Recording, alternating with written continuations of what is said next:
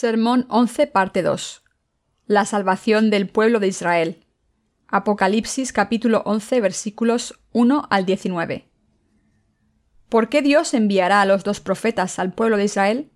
Dios hará esto en particular para salvar al pueblo de Israel. El pasaje principal nos dice que Dios hará que sus dos testigos profeticen durante 1260 días. Esto es para salvar a los israelitas por última vez. El que así Dios salve al pueblo de Israel también quiere decir que el tiempo del fin del mundo habrá llegado. El versículo 2 dice, Pero el patio que está fuera del templo déjalo aparte y no lo midas, porque ha sido entregado a los gentiles, y ellos hollarán la ciudad santa cuarenta y dos meses. Esto quiere decir que cuando las horrendas plagas vengan a los gentiles, cuando el periodo de siete años de la gran tribulación comience, y gradualmente traiga una confusión grande y plagas, cuando aquellos entre los gentiles que han escuchado y creído en el Evangelio son martirizados, Dios levantará a los dos profetas para el pueblo de Israel. Los hará testificar que Jesús es Dios y el Salvador, y así salvará a los israelitas. Nos dice que estas son las obras de Dios que están por venir. Debemos enseñar esta palabra a aquellos que, engañados por Satanás, afirman que los líderes de su denominación son los dos olivos de los tiempos finales, o que el fundador de su secta es el Elías profetizado de los tiempos finales. Siempre que las iglesias mundanas hablan acerca del Apocalipsis, explotan principalmente este pasaje sobre los dos olivos. De toda la gente engañada por cultos herejes que he conocido en mi vida de fe hasta ahora, ninguno ha fallado en hacer la increíble afirmación de que el líder de su culto es uno de los dos olivos mencionados aquí. Cada hereje que he conocido ha hecho eventualmente tal afirmación. Pero los dos olivos y las dos lámparas del Apocalipsis no son lo que estos herejes afirman ser. En verdad estos olivos en realidad se refieren a los dos profetas a quienes Dios levantará de entre los israelitas para salvarlos. El capítulo 11 nos dice en detalle cómo Dios salvará al pueblo de Israel. Como el libro de Romanos, cada capítulo del libro de Apocalipsis tiene su tema especial. Solo conociendo ese tema podemos entender de lo que trata este capítulo, Leyendo que los gentiles hollarán bajo sus pies la santa ciudad durante 42 meses, alguna gente afirma, sin conocer este tema, que la era de los gentiles pasará. En lugar de eso, la era de la salvación de los israelitas se abrirá, y a partir de entonces solo los israelitas serán salvados. Pero esto está lejos de la verdad. El capítulo 7 nos dice que una innumerable multitud de los gentiles también saldrá de la tribulación salvada. Esto es, ambos los gentiles y los israelitas serán salvados a través de la tribulación, no solo los israelitas. Así que, lo que el capítulo 11 nos dice es que Dios así levantará a los dos profetas para salvar al pueblo de Israel en los tiempos finales, pero esto no significa que los gentiles ya no serán salvados. Entonces algunos preguntarán alguna vez, ¿acaso no fueron salvados ya 144.000 israelitas, como nos dice el capítulo 7, que este es el número de los israelitas sellados por Dios? Ser sellado no es lo mismo que ser salvo. No hay nadie que pueda ser salvo sin pasar a través de Jesucristo. La salvación solo viene creyendo que Jesucristo llegó a ser nuestro Salvador viniendo a esta tierra, siendo bautizado para asumir todos nuestros pecados, cargando todos estos pecados del mundo a la cruz y muriendo sobre ella, y levantándose de los muertos. Aunque sabemos que estamos atados al pecado hasta nuestra muerte, aún así fuimos salvos creyendo que Jesucristo hizo que todos nuestros pecados desaparecieran completamente y así llegó a ser nuestro Salvador. Mientras que 144.000 israelitas serán sellados, Dios también levantará a sus dos profetas, y a través de ellos predicará su Evangelio a estos israelitas. Lo que la palabra nos dice, de otra manera, es que los dos profetas predicarán el Evangelio a los israelitas, y que 144.000 de ellos serán salvos. La Biblia nunca es prejuiciosa o discriminatoria. No hay nadie que pueda ser salvo sin pasar a través de Jesucristo. Dios nos dice, sin pasar a través de Jesucristo, tú eres salvo, pero tú no. Los dos profetas, que son los dos olivos mencionados en el pasaje principal, serán asesinados en el lugar llamado Golgota. Sus cuerpos muertos serán dejados en campo abierto sin un entierro, y aquellos que ni creyeron ni aceptaron a Jesús se regocijarán sobre sus muertes y se enviarán regalos los unos a los otros. Pero los versículos 11 y 12 nos dicen, pero después de tres días y medio entró en ellos el espíritu de vida enviado por Dios, y se levantaron sobre sus pies, y cayó gran temor sobre los que los vieron. Y oyeron una gran voz del cielo que les decía, Subid acá. y subieron al cielo en una nube y sus enemigos los vieron. Esto nos dice directamente que nosotros, esto es tú y yo, quienes somos los gentiles, también seremos martirizados por fe cuando llegue el tiempo, y poco después de nuestro martirio, nuestra resurrección y rapto vendrán. Este tema continúa haciendo su aparición a través de todo el libro del Apocalipsis. También existen pasajes que nos dicen que cuando las plagas de los siete tazones sean derramadas sobre esta tierra, los santos raptados estarán alabando a Dios en el aire. El capítulo 14 también nos habla de los 144.000 salvos, quienes alaban a Dios con una canción que nadie más, sino solo los primeros frutos de salvación pueden cantar. Lo que esto nos dice es que cuando el pueblo de Israel sea salvo, ellos serán martirizados en todos los lados, y poco después de su martirio vendrá su resurrección y rapto. Lo mismo se aplica a los gentiles. En los tiempos finales tú y yo pasaremos por muchas situaciones debidas a las plagas de las siete trompetas, pero Dios aún nos protegerá de estas plagas. Cuando la gran tribulación de los siete años alcance su máximo con el paso de los primeros tres años y medio, la persecución de los santos también alcanzará su cúspide. Pero esta persecución extrema solo durará un corto tiempo. Muchos santos y siervos de Dios en poco tiempo serán martirizados y rápidamente después de su martirio vendrá su rapto. ¿Por qué? Porque el Apocalipsis menciona repetidamente que para el tiempo en que las plagas de los siete tazones sean derramadas sobre esta tierra, los santos ya estarán en el cielo, alabando a Dios. La palabra describe esto como algo maravilloso. Apocalipsis capítulo 10 versículo 7 dice, sino que en los días de la voz del séptimo ángel, cuando él comience a tocar la trompeta, el misterio de Dios se consumará, como él anunció a sus siervos los profetas. Esto se refiere exclusivamente al rapto, el misterio escondido por Dios. En la primera de Tesalonicenses 4:16, el apóstol Pablo también nos dice, El Señor mismo, con voz de mando, con voz de arcángel y con trompeta de Dios, descenderá del cielo. Sin embargo, que el Señor descenderá del cielo no significa que Él vendrá a esta tierra inmediatamente. Él descenderá del cielo al aire, y cuando suceda la primera resurrección, que despierta a los dormidos y transforma la vida de los nacidos de nuevo, el rapto con el que los santos reciben al Señor acontecerá inmediatamente. Después de la cena de las bodas del Cordero, que se da en el aire, y en este mundo se completa su destrucción, por el derramamiento de todas las plagas de los siete tazones que aún faltan sobre esta tierra, el Señor descenderá con nosotros sobre la tierra renovada y hará su aparición ante ellos que aún estén con vida. El interpretar la palabra del Apocalipsis y la Biblia basándonos en nuestras propias opiniones individuales es embarcarse en el camino de la destrucción. Simplemente está mal creer en meras hipótesis propuestas por algunos teólogos y hacerse de estas afirmaciones sin entender apropiadamente la palabra. Entre los teólogos que son altamente respetados y reconocidos en sus conservativas comunidades cristianas, algunos académicos como L. Berkhoff y Abraham Kuyper se casaron con el amilenianismo. De las teorías del rapto pretribulación, rapto postribulación y amilenialismo, el creer en esta última doctrina de amilenialismo es igual que no creer en la misma Biblia. El tiempo en que la gente solía creer en el rapto post-tribulación ha pasado y en estos días virtualmente todos creen en la teoría del rapto pretribulación. Pero esta teoría también no está asentada bíblicamente. Sin embargo, aún mucha gente quiere oír siempre que se les dice acerca del rapto pretribulación. ¿Por qué? Porque de acuerdo con esta teoría del rapto pretribulación, los cristianos no tendrán nada de qué preocuparse en lo que concierne a la gran tribulación de los siete años.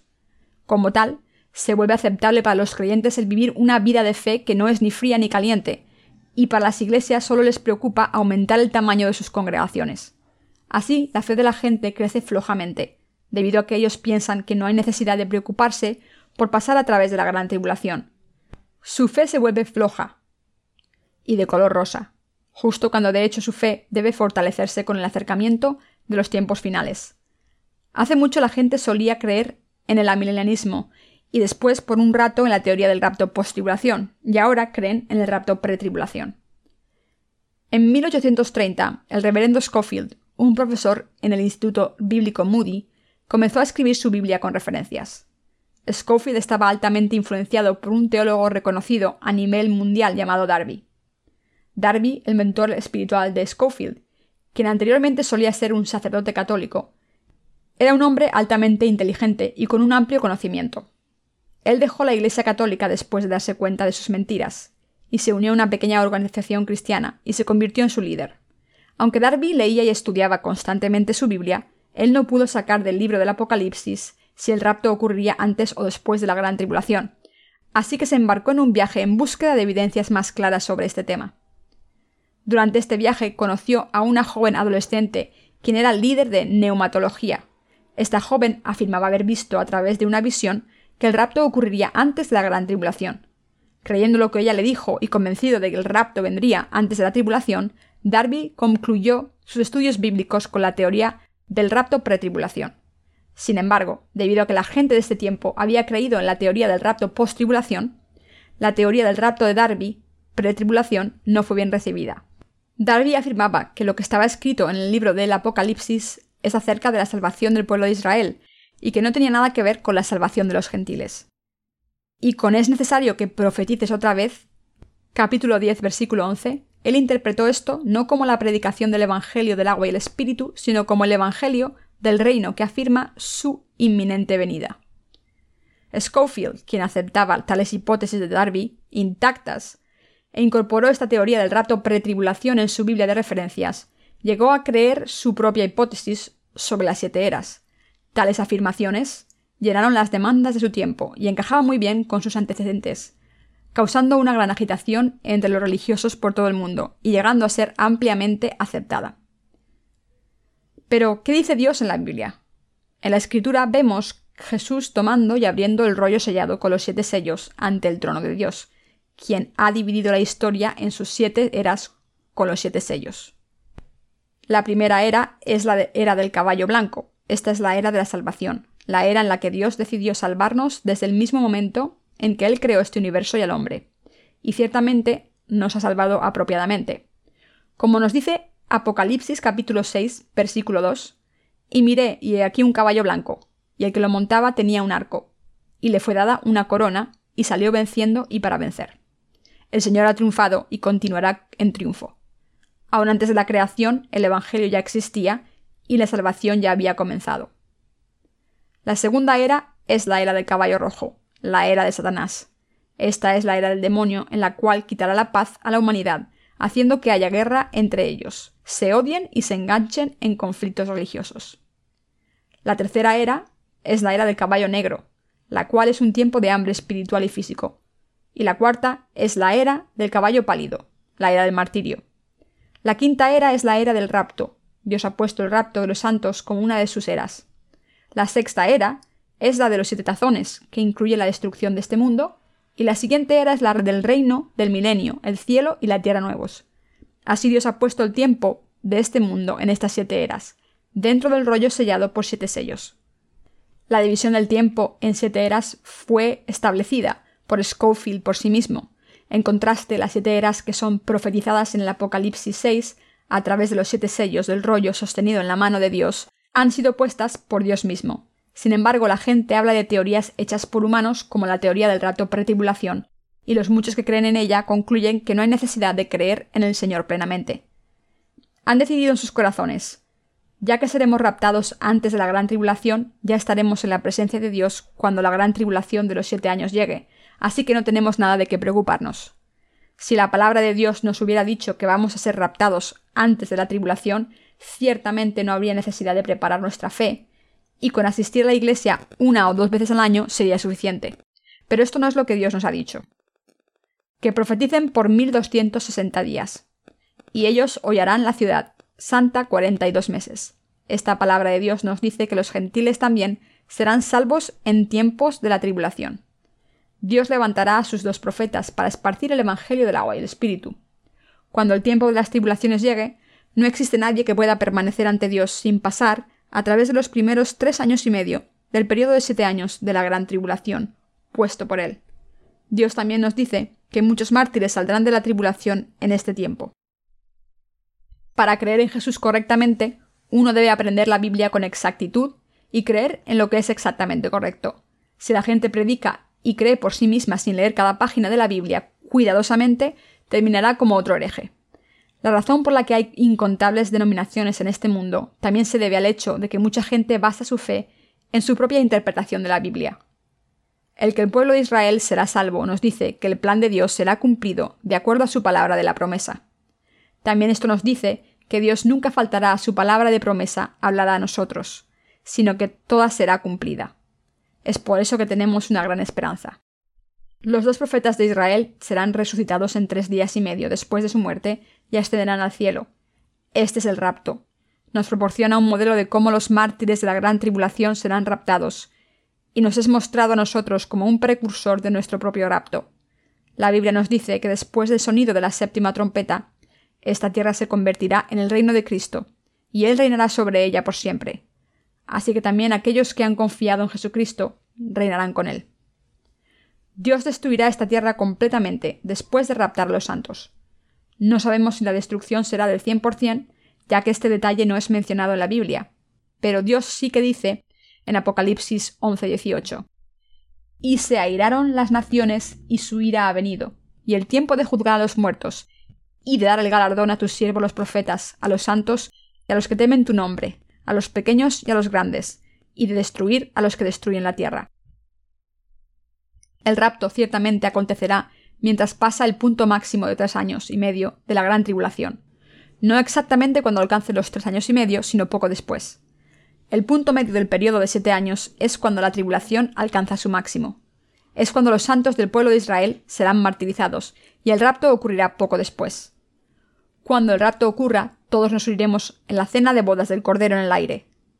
Mientras estamos participando en la cena de bodas del Cordero en el aire, como nos dice Mateo 25 que lo estaremos, las plagas de los siete tazones descenderán sobre esta tierra. Alabando a Dios en el aire y viendo todas las cosas que están sucediendo sobre esta tierra, daremos más gracias a Dios por su gracia. Yo espero y oro que a través de la palabra del Apocalipsis seas capaz de discernir los tiempos en que lleguen los últimos días, creas en la palabra correctamente, vivas tu vida diligentemente por fe y te prepares para el futuro, para dar alabanza, honor y adoración al Señor mientras estás participando en la cena de bodas del Cordero. Debes preparar tu fe. Yo espero que la palabra del Apocalipsis provea una gran guía para ti en los días que vienen, recordando a tu corazón una vez más que debes vivir diligentemente y verdaderamente por tu fe en el Evangelio del agua y el Espíritu.